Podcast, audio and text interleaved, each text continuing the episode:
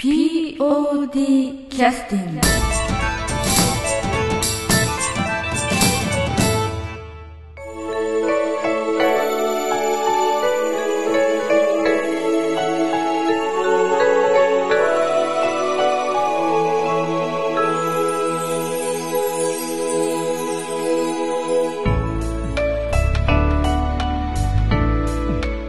劇団 POD ポッドキャスティングを始めさせていただきます。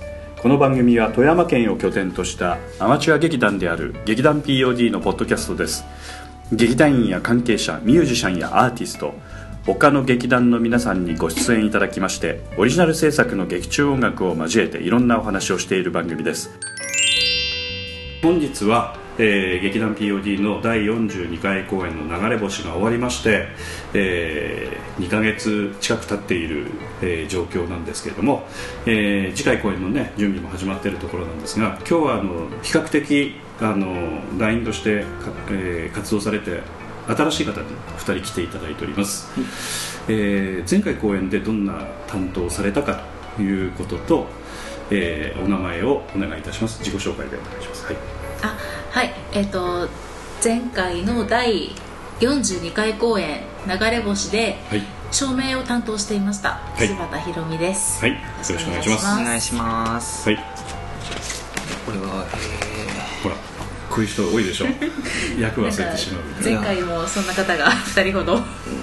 えー、流れ星の、はい。えーキャストの、えーボンとベンをやった久保田剛です。はい。はい、よろしくお願いいたします。お願いします。えー、と今日、えー実は、まあ、流れ星の、ね、振り返りとかも、えー、と今、今後も含めてちょっとやっていきたいと思ってるんですですけれども今日あの、ちょっとお伺いしたいなと思ってたのは、えー、と劇団 POD のあの、まあ、劇団としてはあの新しい新人の団員さんを結構大募集してますので実際に、まあ、入ってきていただいて日が浅いお二人に、あの劇団 POD に入ってちょっと失敗したなとか、まあ、あんまりこうこういったところはおすすめじゃないとかです、ね、本音のところも含めて、えーまあ、新しくちょっとあの劇団っていうのはこういうところなんだみたいな話をね少ししていただくといいかなというふうに思うんですけどもしかしたらお話の内容が良くてあのあそれだったら劇団入ってみようかなと思ってくださる話になるかもしれませんしね。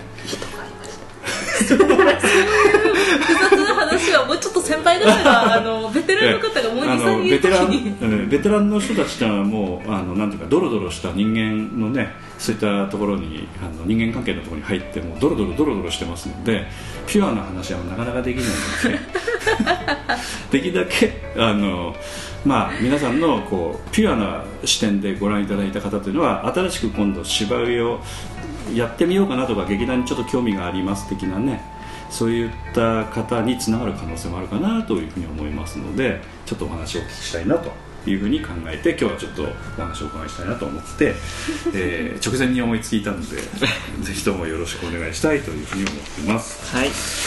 えー、とアンケートの中にも実は今回のね公演で初めて見に来ましたと。あはい。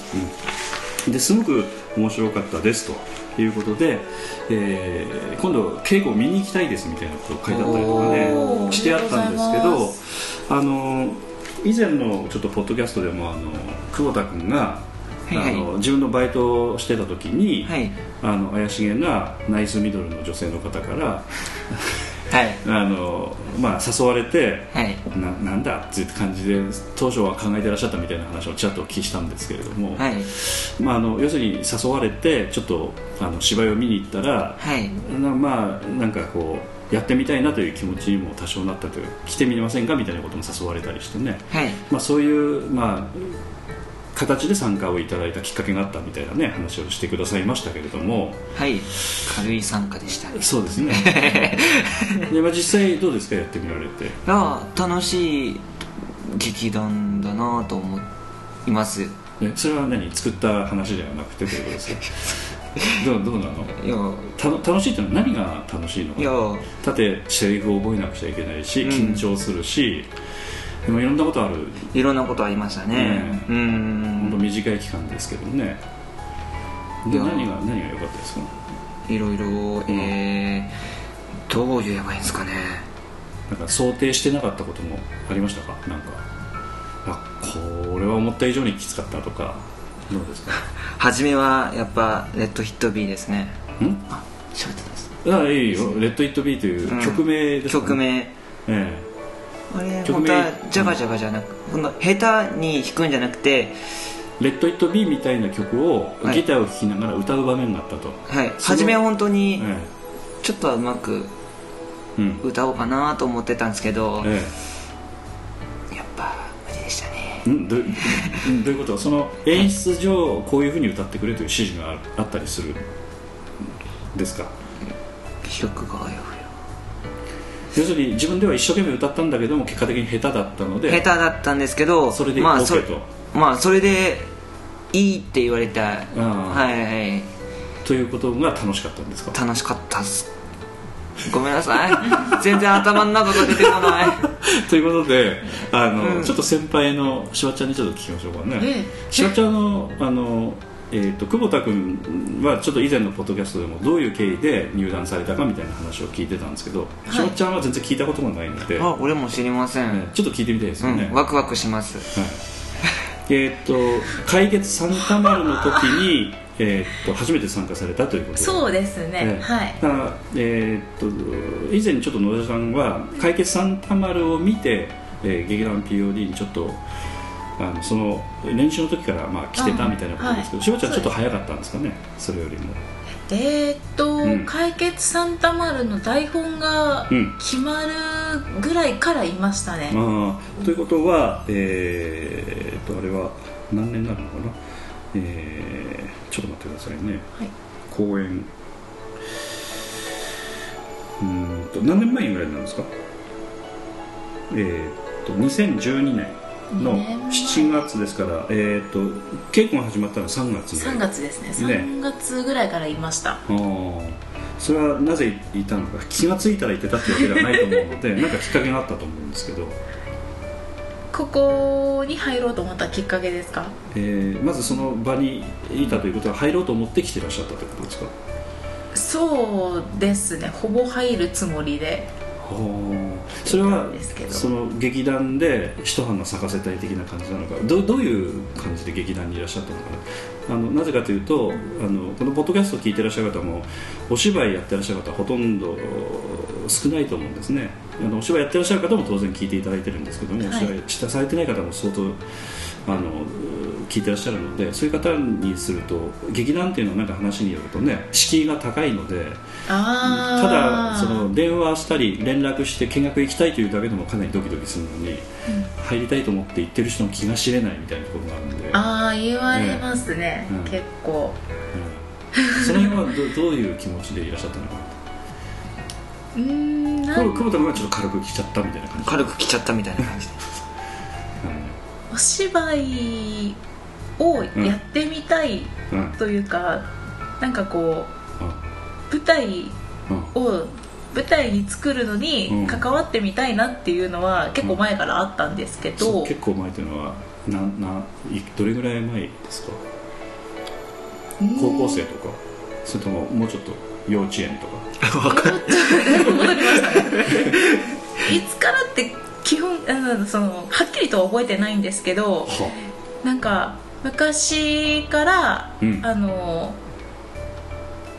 なんだろうなこう例えば合唱だったりとか吹奏楽だったりとおかー。そういうこう舞台上で何かをやるはことが結構あってそれはどういう機会で？あ、えー、とそれはもう学校の部活だったり幼稚園の団体だったり幼稚園まで戻りましたけど。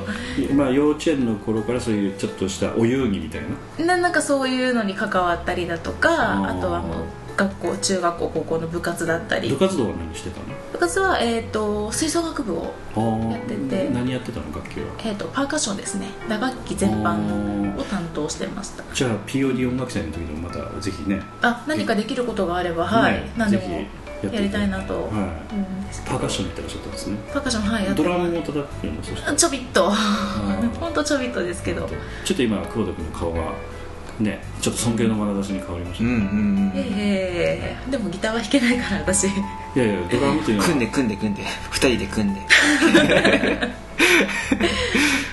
でまああのそれでパーカッションやってらっしゃったと。そうですね。例えば舞台上でなんかそういうドラムやってる人はでも全部劇団やりたいっていうわけではないですよね。そうなんですけど、うんなんかその舞台を作っていく舞台とか作品を舞台上で作っていく時の、うん。なんだろうこの本番に向かう時のテンションの上がり方だったりとか、うん。本番直前のなんかこう舞台裏の高揚感だったりとか、はあ。袖の緊張感だったりとか、うん。ああいうのが忘れられなくて、あ。ーなんかまたその舞台上で作品を作るのをやりたいな。で何をやるかってなった時に、うん。吹奏楽とかそういうのもあったと思うんですけど、ますね。なんか社会人でもありますもんね。なんかマーチングバンドもあるし。うん。お芝居舞台面白そうだなっていうの結構前から思ってて。そう結構っていつも。戻りましたね。多分中学生ぐらいかかな高校生ぐらいかな。その時何か舞台と接点を持つその芝居と接点を持つ何か出会いがあったんですか？中学生高校生の頃はなかっあんまりなかったんですけど、なんだかこうテレビのドラマだったりそういうのを見ていてあお芝居ってもしかしたら面白いかもなっていうのがあったんですけど自分にそんなできるわけがないうん普通はそう思いますよね。うん。でそれをずっと思ったまま25歳ぐらいまでは来ちゃった。あ年齢いっちゃったそう。ななんかなんとなくやってみたいなっていうのは頭の片隅にあったんですけどずっと行動には移せてなくて。ただ吹奏楽とかああいった音楽系のことはやってみたんですね。そうですね、うん、でやっぱり結構その舞台上で表現するということが楽しかったみたいな。なんか舞台に立ってるのあ楽しいなってでみんなで一緒に作り上げるみんなでそう作り上げていくっていう、それがすごく楽しかったのはずっと残ってて、でそこから芝居に至るまでちょっと距離がありますけど、うん。そう。25歳になったという話を、5歳うんうんぐらいの時に、あの本当たまたまなんですけど、ええ。この POD の劇団員のはい。中島さんええが、あえ。のやってらっしゃったミュージカル。え中島亮君ですね。亮さんですね、はい。がやってらっしゃったミュージカルをえ見た時に、ええでそれであのスタッフということでもないですけど一緒にミュージカルを作る裏方的裏方でもないな。まあなんか、まあ、観客ですね。あ、もうちょっとあの話がわからないですけども中島亮君が参加してたミュージカルあれ題名覚えてます？えっと回転木馬です。回転木馬ね。ということはえー、と確か富山市がはい。主催した市民ミュージカルという体裁のものですかね、そうですね。確かね。で、えー、とプロの演出家と、プロの、えー役者の方とそれから、えー、と一般の富山市民とか富山県のえー住んでる人たちの中でちょっと役者的なこと方が参加されたりとか。そうですね。いろんなで確かあれオーケストラピットでオーケストラも実際演奏してましたよね。生演奏いました。だから本格的なミュージカすっルで。ごい本格的な、あのオーケストラピットにあの実際に吹奏楽じゃないあのシンフォニーオーケストラが入ってねやってましたけれども実際指揮者の方もね、はいあのピットに入ってやってましたけれどもピットって分かります？わからないですあのステージの前にこのあのお城でいうとお堀みたいなのにああの穴が開いてるんです。観客席の間に。その下のあのその奥の下のそのちょっとくぼみみたいなくぼみのところにフルオーケストラのオーケストラが入って実際の音楽を生演奏で演奏するというオペラスタイルですよね、うん、そういうのを富山で、えっと、オーバードホールではできるようになってるんですよね。あそこはね、できます。うん、でそこで、えっとその、えー劇団 POD の中島亮君が出てたんですけども、でそれにその市民ミュージカルにあのそのしわっちゃんが要するに参加をしたっていうことなの。ねいやー。お手伝いで参加したっておお手伝いですそれどういうあのただでもお手伝いに行くって言っても勝手にそのスタッフに紛れ込んでお手伝いするわけにもいかないのでなんか正式な手順踏まれたと思うんですけどどういう流れでどういう手順で、まあ、その後に中島君とおそらく出会うと思うんだけれどもどういう手順で行かれたの？えっとあの、一般市民のコーラス隊を募集してたんです、富山市の広報で。でそれを一般市民というのは出演者として。い出出演者というか。で実際に出演してお声を出す役ですよね。そうですね。だから出演者ですよね。あになりますね、はい。はいはい。を募集していて、はいはいはい。すっごいなんとなくそこに応募して、えであのそれあの応募しようというのはやっぱそういうのに携わりたいと思ったそれは思ってました。ということでね思ってて。ん。できるかどうかわかんないけど、ええええええ。誰でも、ええ申し込んでくださいって言ってね募集してたんですね。そうですね、はいはい書類選考も通ると思ってなかったんですけどはい。はい結構あ意外とすんなり。書類選考ってなんか履歴書書くの？ななんか応募要項みたいなんなかシ志望動機みたいなの書いた記憶はありますね、えーだいぶ前だからもう覚えてないですけど。うん。でそこでまあそういった応募をしてまあ、そこの、えーなんか要するに選ばれたということなんですよね、そうなんですかね、えーそうじゃなかったらも もぐりじゃないですか。そうですね。選ばれたんですよね。多分はい。っていうか選ばれたんですよね、はい。なんでそこで炎上するのかよくわからんですけど。選ばれて出たんですけどその選ばれてまあえーお出になって、まあ、全員受かったのかもしれないですけどね、はい。選ばれて出たと。それでそのえっ、とそういうそのコーラスの役としてそれに参加してたんですか？先ほどスタッフとか裏方というふうな言い方されてましたけど。いやもうコーラス隊コーラス隊の一人だったんですけどど。う表現していいか分からなくて。ああなるほど。コーラス隊としてはい。でその時にあの、えー、と練習などをずっと参加してたということですね。そうですね。は、はい。いはいはいはいはい。でその次の展開としてはどうなるんでしょうか？出ましたと。まあ出た時に、え。やっぱりこう本格的なミュージカルっていうのもあんまり見たことがなかったのでああなるほどね。で、はいはいはい。なんかそれも本当にななんとなくと言ったら変なんですけどうん。なんかそれを見た時にうん。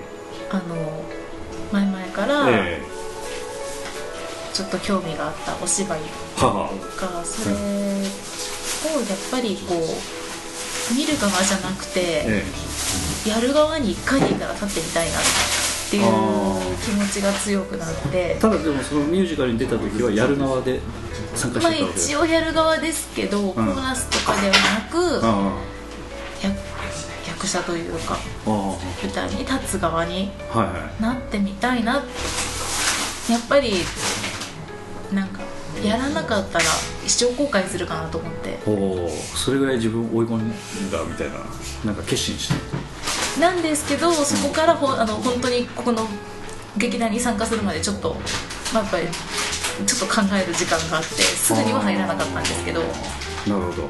ということでかその後は考えてたってことですね。そうですね、やりたいなっていう思いは思いはあってうん。見学行こうかなってギリギリまで考えたんですけど。あそれは何？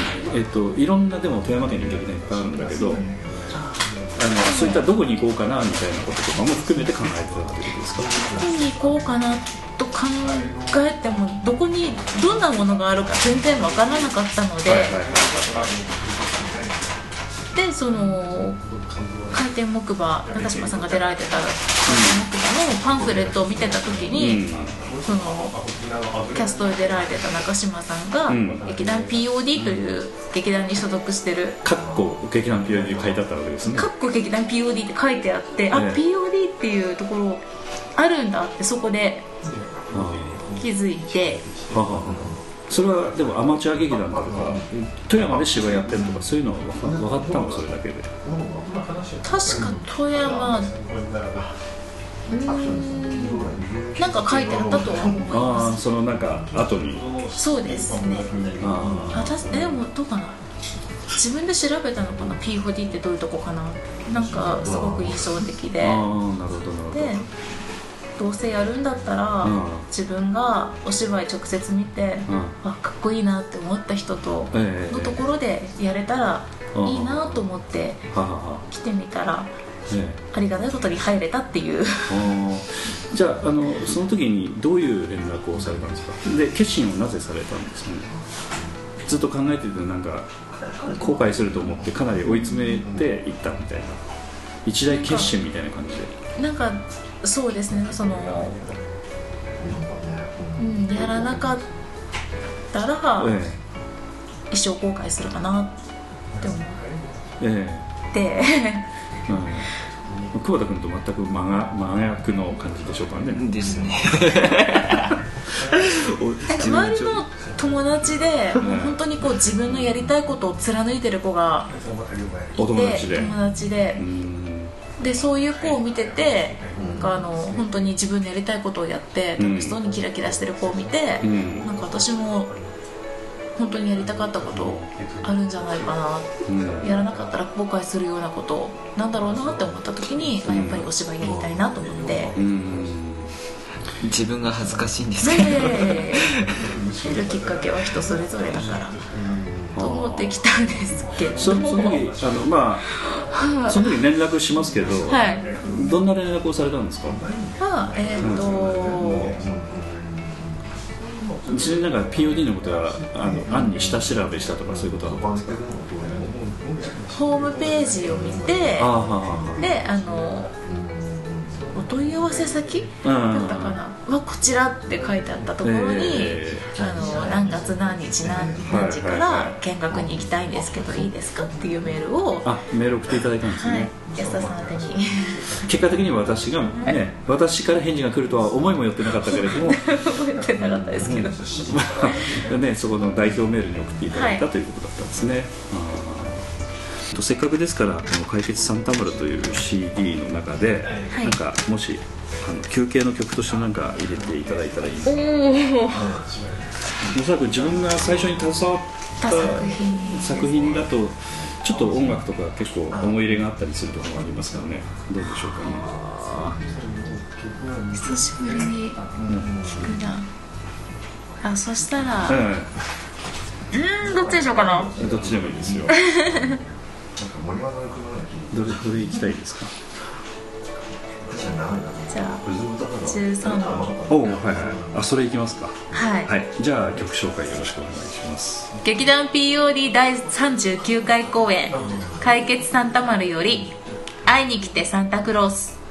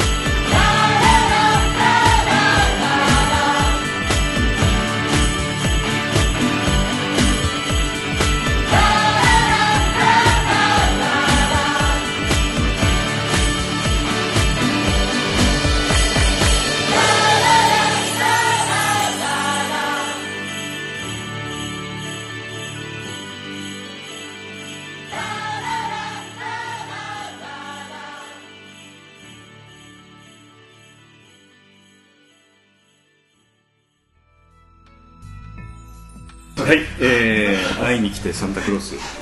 合唱バージョン。はい。はい、えー終わりました。えっとこれはなぜ選んでいただいたんですかね？えっ、と、ええ。この曲は、うん。あの解決サンタマルの自主制作音楽の中で、唯一かな？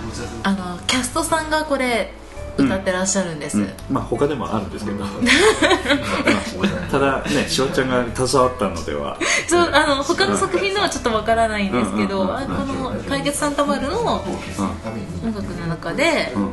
あのキャストさんが あの歌ってらっしゃる、はであの作詞されたのがいはい鉛筆の五郎丸さん、はい。ということでこの作品の中でこうなんなんていうかな。なんかこれもなんか手作り的な。手作り感といううん手作り感というか。自分も参加した感みたいなのがあるみたいな。自分はささんこれは曲作りには参加してないんですけど、うん。やっぱり。あみんなで知ってる人が作ってる曲みたいな。そうですね。ただこう音楽が流れてるのも素敵なんですけど、うん作っている人が実際に歌ってるっていう曲、うん。うん。なのでこの作品の中で、うん、音楽の中で一番好きな曲ですね、はいはいあのまあエンディングに使った曲ですよね、はい。だからえーまあ芝居が終わりますみたいなはい。時に、あの大団円というか、はい。ミュージカルでいうと最後のあのこうみんなが一緒に歌う感じの曲みたいなそうですね。そういうイメージの曲ですよね、はいですからお客さんにとってもイメージが残りやすい曲かもしれませんし、はいですね。で最後これあの、まあ、実際にメロディーラインというのはお気になっていただいた皆さんねリスナーの皆さんもそうあのお分かりだと思うんですけどサンタクロースの曲では全くなくてそうあの全部自作で作ったんですけど最後あの本当はエンディングの最後の最後の最後のフレーズの時にこの曲のコード進行の時に「ラタタタンタンタタタンタンタタタンタンタンタタタタン」っていうサンタクロースのあのメロディーが途中でこう加わってくるところがあって、ええ、すごくあのおしゃれな感じなんですよね。はい、えまたよろしければまた聞き直していただくといいと思いますけど。はいはいはい、ということで、でそそのやっぱメール送るときは結構やっぱ緊張しましたか。しましたね。い今今なんとなく覚えてますか？今だに。送った時ですか、えあのとりあえずメールの文章は作ってええ。読み直して誤字脱字ないかなって見たんですけど送信ボタンを押すまでにやっぱりちょっとちょっとどれぐらい 一時間。いや1時間もなかったですけど15分15分ぐらいちょっと悩んでたかもしれない。本当にできるかなっていうのがやっぱりまだどっかで引っかかってた部分もあったので。ただ、えっと、今しばちゃんがお住まいなのは五島、後藤ですね。富山市になるので、うん、ただ、えっとまあ、そういう意味では、えっと、高岡まで、はい。あのあるいは大門まで来ていただくと、まあ、片道1時間ぐらい。そうですね。ということでそうなるとその辺については最初からある程度分かった上でっていうことなんですそうですね。うん。はい。分かった上で、あとまあお仕事とのね兼ね合いもあるんですよね、まあ、そういうことも含めて本当にできるかなみたいなことも、そうですね。まあ、技術的なことも置いといても物理的なところとかでね、えできるかなっていうのもーでまあ返事が来ましたと。うあのお待ちしてます的なね、はい。おそらくメールをお送りさせていただいたという記憶がしてるんですけどもその時に言い訳ががましく何かあの、えー8時になっても劇団に来てないかもしれないけれどもみたいなこととか書いてたか書いてなかったかは覚えてないですけど。どうですか？えーそんなこと書いてましたっけ？あのせっかくね頑張って勇気持って見学来ていただいたのに劇団員があの来るのがちょっと遅いところがあっあーそういてうことか。ええー、みたいな。それとかあとは劇団員も人見知りの人が多いというのはなんとなくもう入っていらっしゃって分かると思うんですけど新しい人が来たら声かけていいのかどうなのかみたいな。ああ最初はやっぱね。そうかもしれないですね。ね。まあ、劇団員側の立場から立つとなかなか声かけづらいなと思うんだけど見学の方からすると見学来たのに声かけませんでしたみたいなね ん。声かけてくださる方はちゃんといたので。そうですか、はい。でまあ実際その見学に行かれてどういう印象だったんですか？その日は。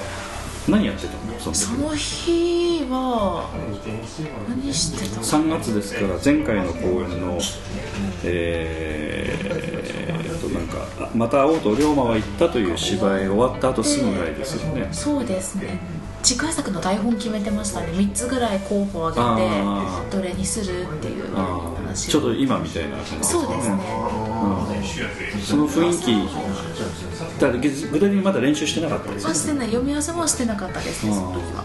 でうなんか打ち合わせとか本読みみたいなことして終わったと。そうですね。だその時にあじゃあ柴田さんあのちょっと読んでみてくださいみたいなことになったんですか？はないかなかったです。ただの見学でただの見学です本当に。でそれでなんかお帰りになる時になんかつまらなさそうな感じがしたとかどどんな印象を持たれたんですか？それ知りたいです。第一印象みたいな、いやもう？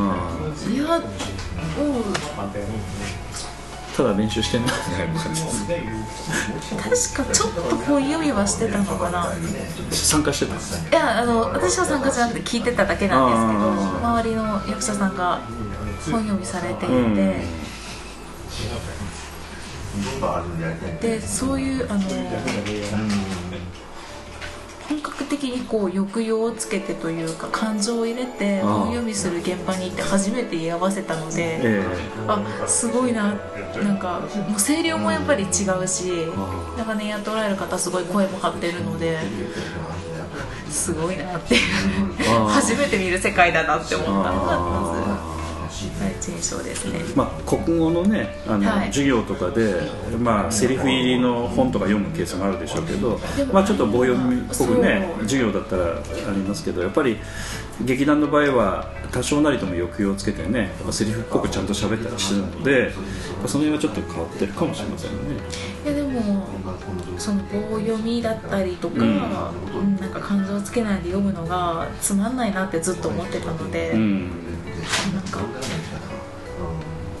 難しそうだけど面白そうだなっていうのは思いましたその時はそれなりに満足してお帰りになった感じですか？そしたらうん。ただ、うん、満足はしたんですけど自分やっていけるかなっていうのはやっぱり引っあかかってましたねずっと。ということは、えー柴田博美その時にはまだ劇団 POD に入団をする 決心にはならなかった的な感じで帰ったと フルディえでもほぼ入りたいつもりで見学に来たので、うん。初めからもう決まってたってことですか、入るっていうのはうん、ほぼ入るつもり。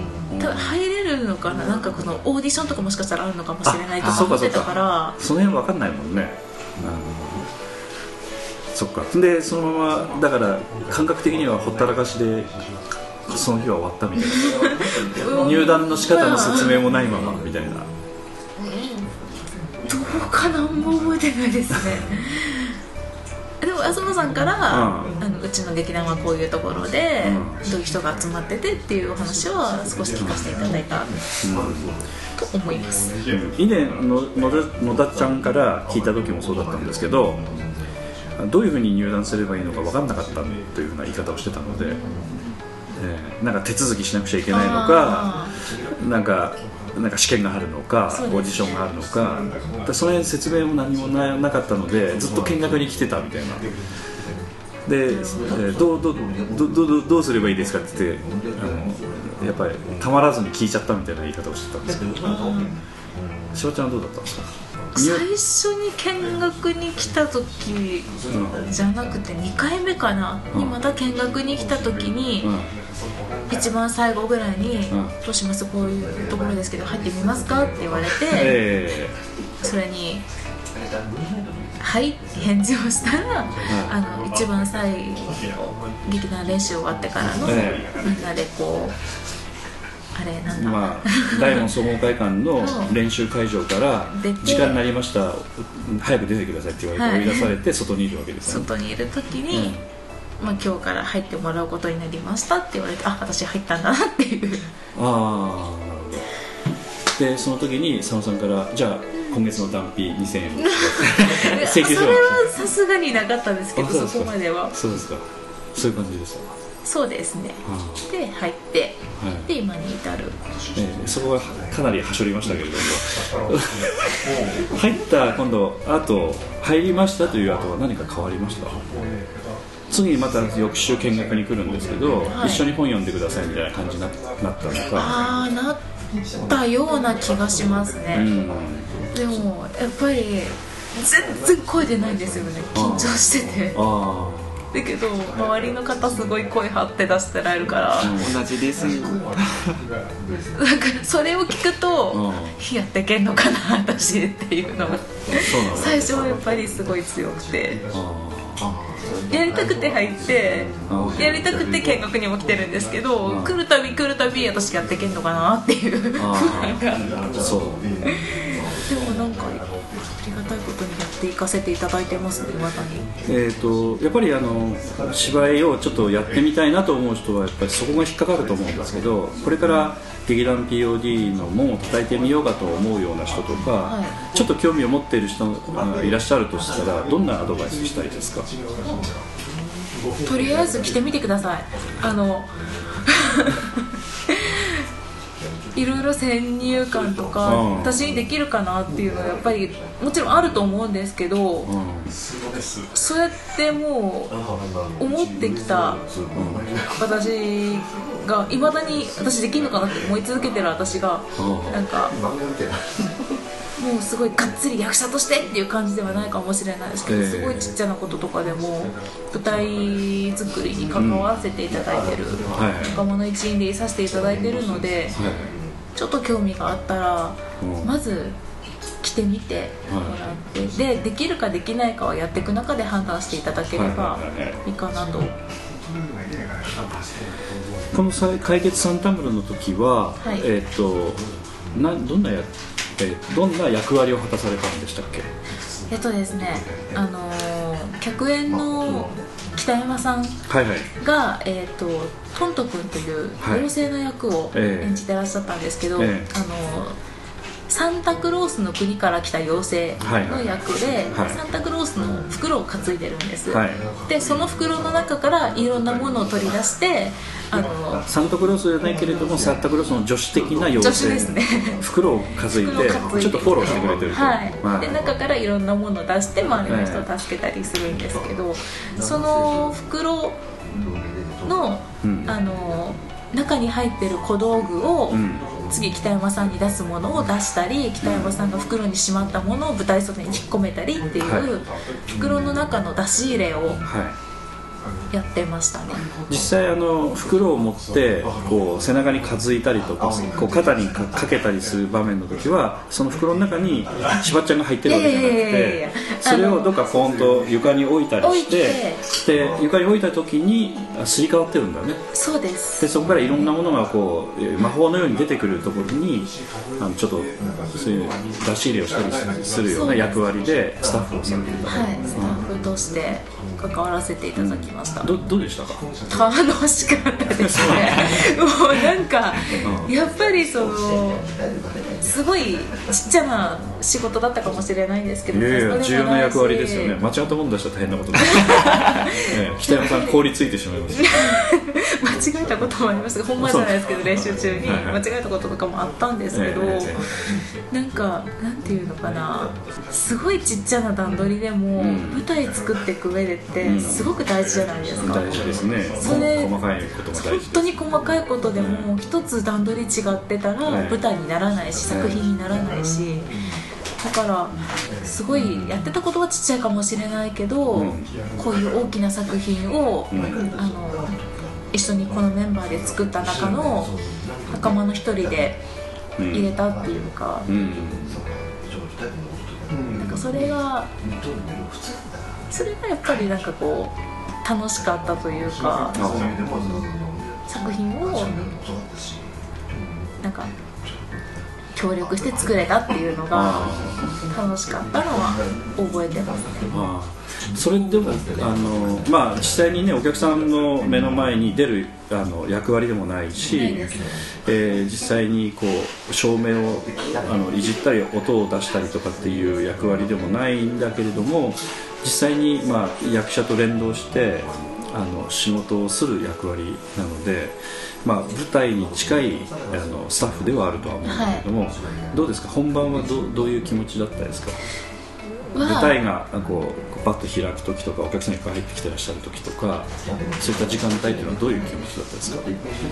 はえーっと、えーっとその時は舞台袖で、あの一連の動きを書いた、そのメモをした紙をん。見ながら、絶対間違っちゃいけないと思って。あそれあの役者さんみたいに全部暗記してえやらなやるっていうのではなくって一応紙見な紙がら。は見れますわね。そう見ながらできたんで、うんまだそこはいいかなと思ったんですけどなんかもう絶対間違えられないっていううん。プレッシャーがありましたねすごく、なんで笑うんですかそれ。思い出しましたかねすごい緊張してましたね。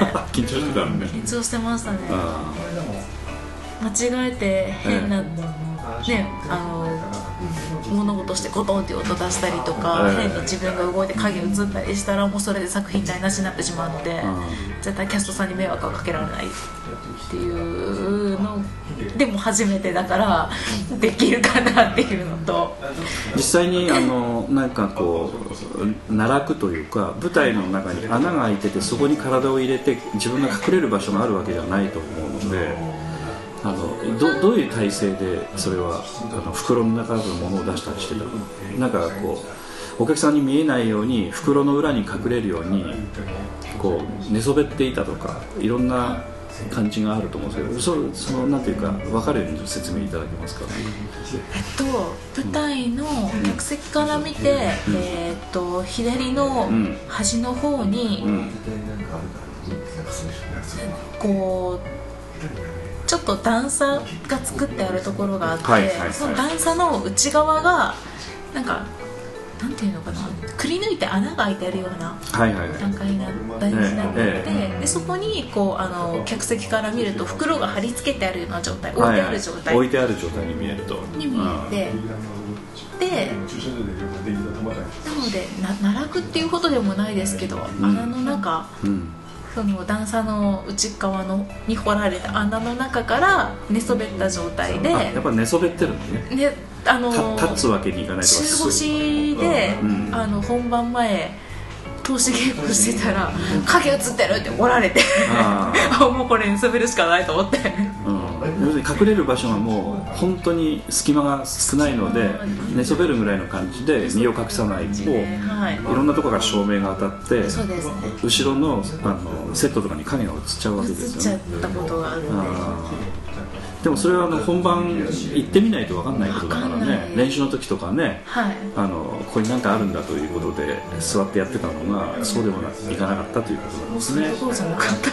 あただ座ってやりじゃなくて、ん。本当に最初の注意払って、ーなんかトラブルとかありましたか？自分の。例えば北山さんがセリフをすっ飛ばしてしまって早めに来てしまったとか。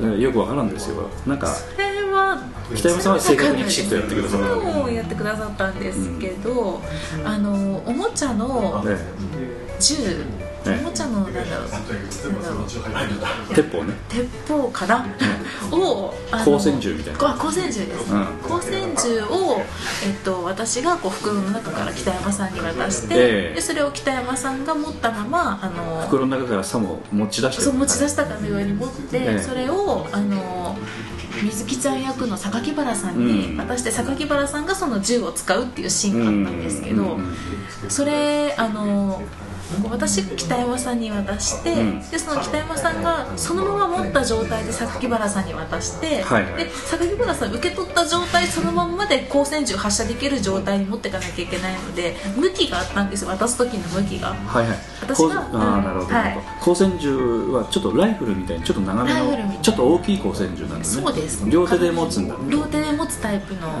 え。もので、でそれをあの私が北山さんに渡す時に 向きを逆にしてしまったことがあって。北山さんからすると自分に銃口が向いた形でええっと横向きで渡したんですけど、はい。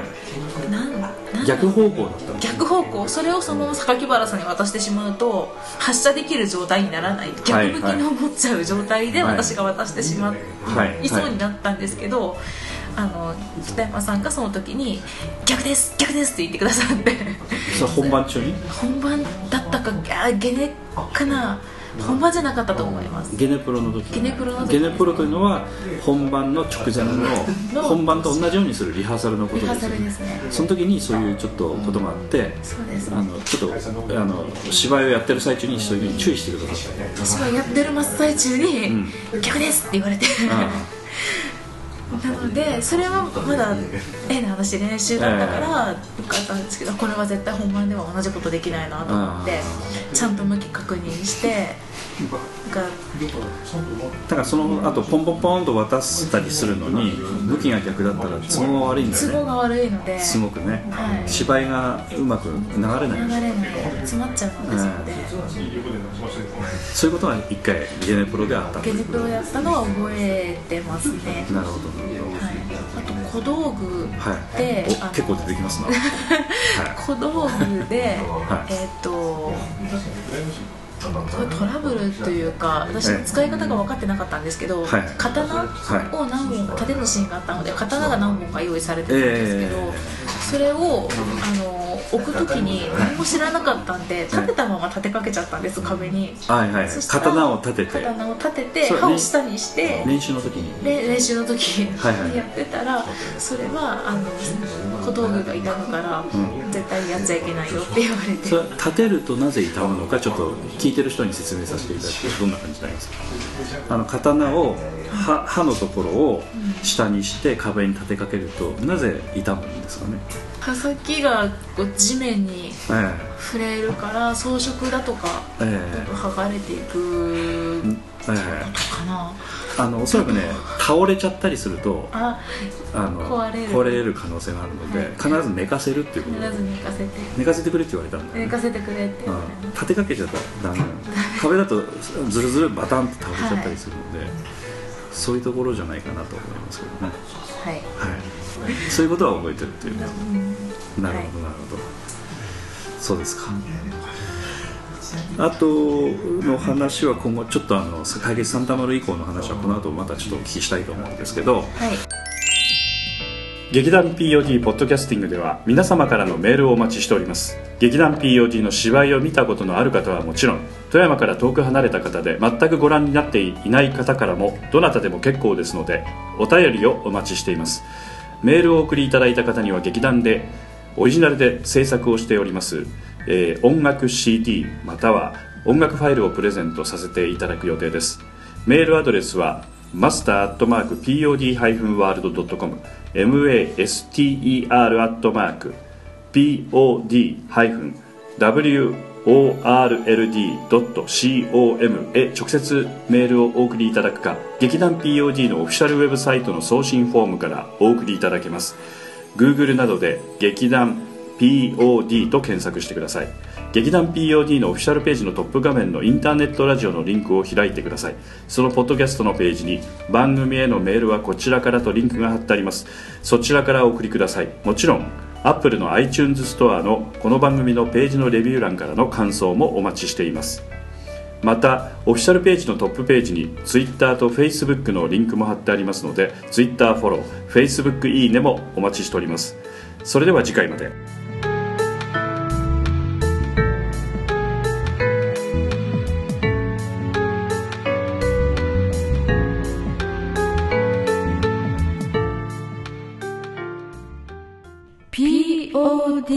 Justin.